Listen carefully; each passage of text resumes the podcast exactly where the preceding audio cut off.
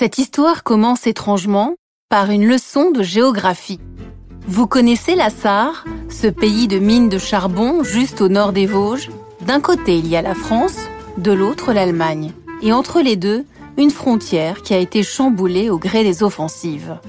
C'est là, dans la petite ville de Turkismühle, qu'Hubert Schmidt crée son entreprise en 1934. Il n'a alors que 27 ans. Son père est mort très jeune, laissant derrière lui sept orphelins et une veuve d'un incroyable courage. Hubert Schmidt n'a pas le sou, mais il a de qui tenir. Il s'apprête à convoler en juste noces avec une certaine Antonia. Alors, autant vous le dire tout de suite, ses parents, à elle, ne voient pas ce mariage avec un modeste maçon d'un très bon œil. Mais il en faudrait plus pour arrêter ces deux-là. Vous connaissez le slogan La cuisine, c'est nous et Schmitt Nous ne sommes qu'au tout début de son histoire. Comment les cuisines Schmitt se sont-elles construites malgré les soubresauts de l'histoire?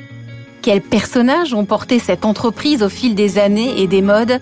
Et comment leurs descendants continuent-ils aujourd'hui à fédérer leurs salariés autour de ce projet commun? Je suis Elisabeth Assayag, bienvenue dans Marque de famille, le nouveau podcast Europe 1 Studio en partenariat avec Harmonie Mutuelle. Je vais vous raconter une nouvelle histoire de famille qui se cache derrière une marque que vous connaissez forcément. On va parler ensemble de valeurs qui se transmettent de génération en génération et d'entreprises qui ont construit leur réussite en mettant le capital humain au centre de tout.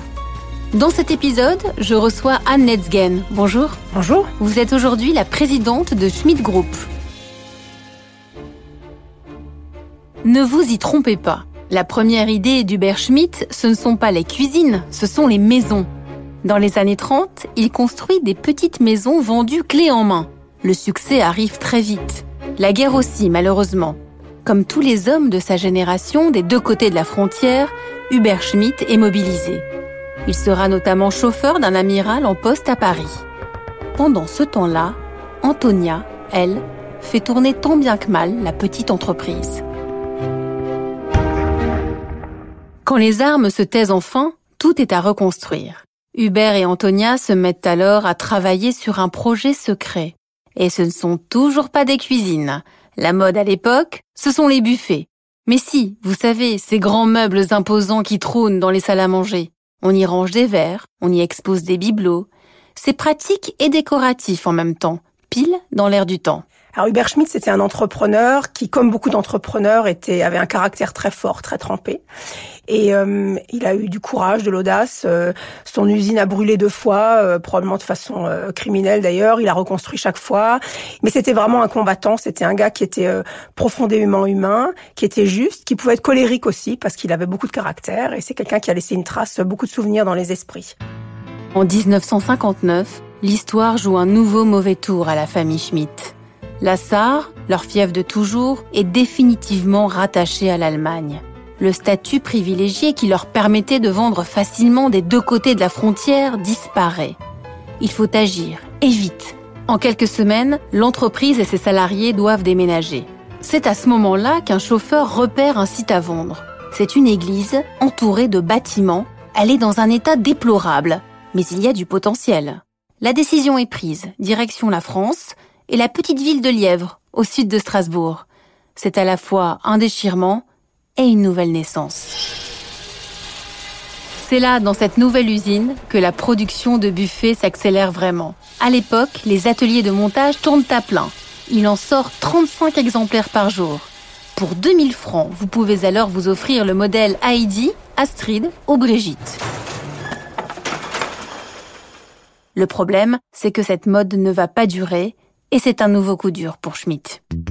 Que voulez-vous? Quand la génération des baby boomers s'installe enfin chez elle, elle a d'autres envies. Ce 31e salon des arts ménagers, c'est cette année encore le ronronnement de la cireuse, la respiration de l'aspirateur ou encore la chanson du batteur électrique. Au tournant des années 70, on oublie les cuisines spartiates à l'écart de la vie de la maison. On veut des frigidaires, des robots mixeurs et des cuisines équipées sur mesure. Ça va être le défi à relever pour Antonia, la fille des fondateurs, et son mari, Karl Letzgen, qui prend alors la tête de l'entreprise. Ensemble, ils sortent un premier catalogue, puis ils créent bientôt leur premier magasin. Ils lancent même une nouvelle marque, Cuisinella. Les cuisines deviennent ouvertes, à l'américaine, avec des bars.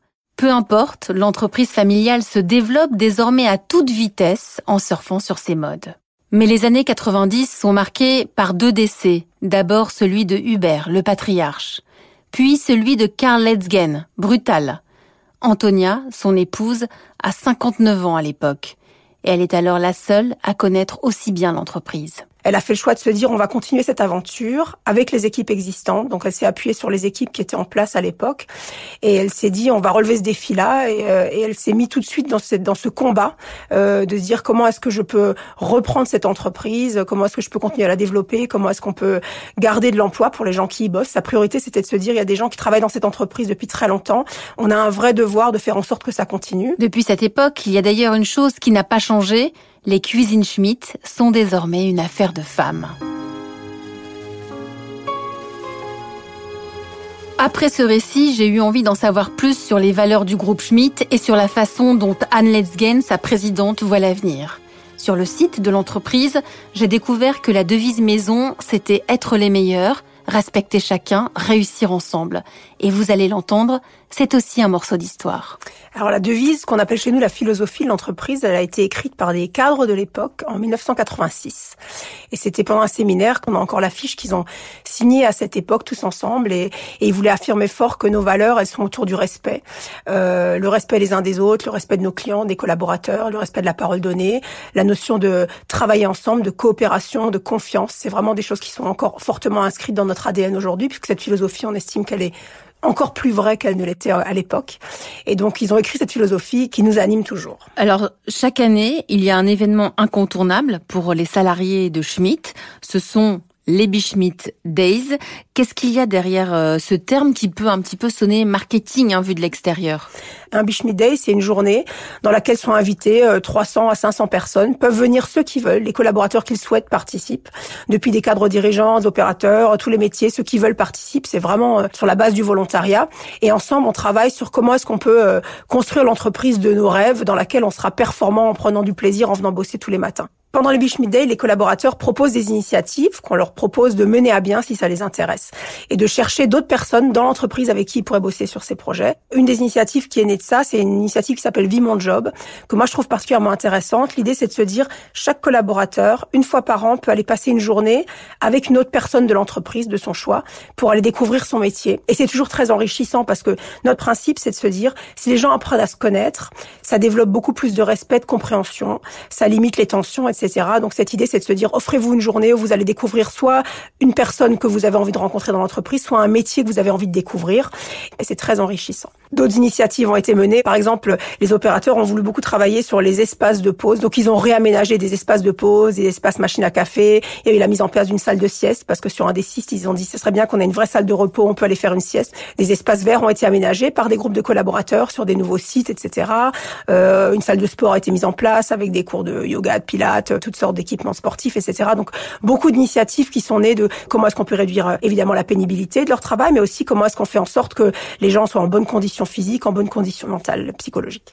Dans votre politique développement durable, vous impliquez aussi vos collaborateurs? Alors, on a évidemment une, une vision de ce qu'on voudrait faire en matière de développement durable, euh, en matière de RSE, mais les bonnes idées, elles viennent beaucoup des collaborateurs. Et une des premières initiatives qu'on a lancées, enfin une des dernières initiatives, pardon, qu'on a lancées tout récemment, c'est une initiative qu'on a appelée ACT, l'acronyme de Agir euh, chacun et tous ensemble. Et on a donc monté une plateforme dans laquelle on propose à l'ensemble des collaborateurs de ce qu'on appelle l'entreprise étendue, donc nos collaborateurs Schmidt Group, mais également les vendeurs de nos magasins, euh, des fournisseurs, etc. Ils peuvent poster sur cette plateforme des actions en matière de RSE alors on a des actions depuis certains qui sont bénévoles à la SPA, euh, d'autres qui font de la collecte de déchets, une personne qui a fait le don de ses cheveux pour une association. Enfin, on a toutes sortes d'initiatives et c'est hyper inspirant pour les collaborateurs.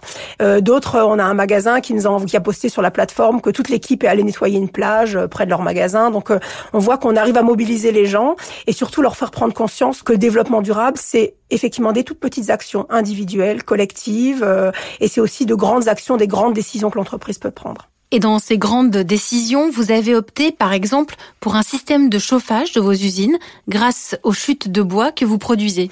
Alors, pour moi, c'est une vraie, ça montre bien qu'en matière de développement durable ou de RSE, très souvent, euh, il faut beaucoup de bon sens, en fait. Donc, à l'origine, c'était euh, les générations d'avant ont décidé de se dire, on se sont dit, tiens, on a des chutes de bois, on va peut-être se chauffer avec ces chutes de bois plutôt que d'en faire euh, quelque chose d'autre. Donc, effectivement, l'hiver, on se chauffe avec nos chutes de bois et l'été, on les revalorise auprès de filières qui en ont besoin. Ces initiatives en interne, comment elles se matérialisent dans les cuisines destinées aux consommateurs?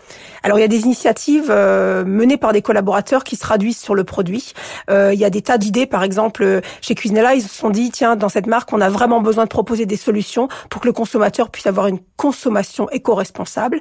Et on a développé par exemple des boîtes à vrac, euh, des légumiers pour euh, conserver vos, vos légumes en dehors du frigo euh, pour limiter la consommation d'énergie, des intégrations de compost plus simples, etc. Donc on a toutes sortes d'astuces qui sont train de se développer pour aider le consommateur à avoir une consommation éco-citoyenne, rendre sensible à ça. Et ça va jusqu'au choix des matériaux, c'est-à-dire que on source nos matériaux. 93% euh, des matériaux qui rentrent dans une cuisine, ils sont sourcés en Europe de l'Ouest. Donc euh, l'éco-conception, c'est aussi une partie importante du produit pour que le consommateur qui achète une cuisine ou un dressing ou un meuble télé euh, chez Schmitt ou chez Cuisinella, il puisse se dire tiens, c'est vraiment quelque chose qui vient d'ici, c'est fabriqué en France, ça vient des matériaux qui sont frais près d'ici. Donc la partie durable, elle est à la fois dans l'utilisation du produit, mais aussi dans la conception du produit. Une dernière question. Pour vous, le capital humain, qu'est-ce que c'est? Pour nous, le capital humain, c'est la plus grande valeur de l'entreprise, en fait. Notre plus grosse richesse, c'est la capacité qu'ont les gens à s'engager, à se mobiliser ensemble. C'est-à-dire que, évidemment, on peut construire de jolies usines, on peut ouvrir des magasins sympas, on peut avoir des belles marques. La marque, elle se construit parce qu'il y a des hommes et des femmes qui, au quotidien, développent la marque dans un magasin Schmitt. Elle se développe. Le capital humain, c'est ce qui fait que on arrive à se différencier, à faire des choses que d'autres n'arrivent pas à faire. Le capital humain, c'est la première richesse et c'est ce qu'il faut chérir le plus dans l'entreprise.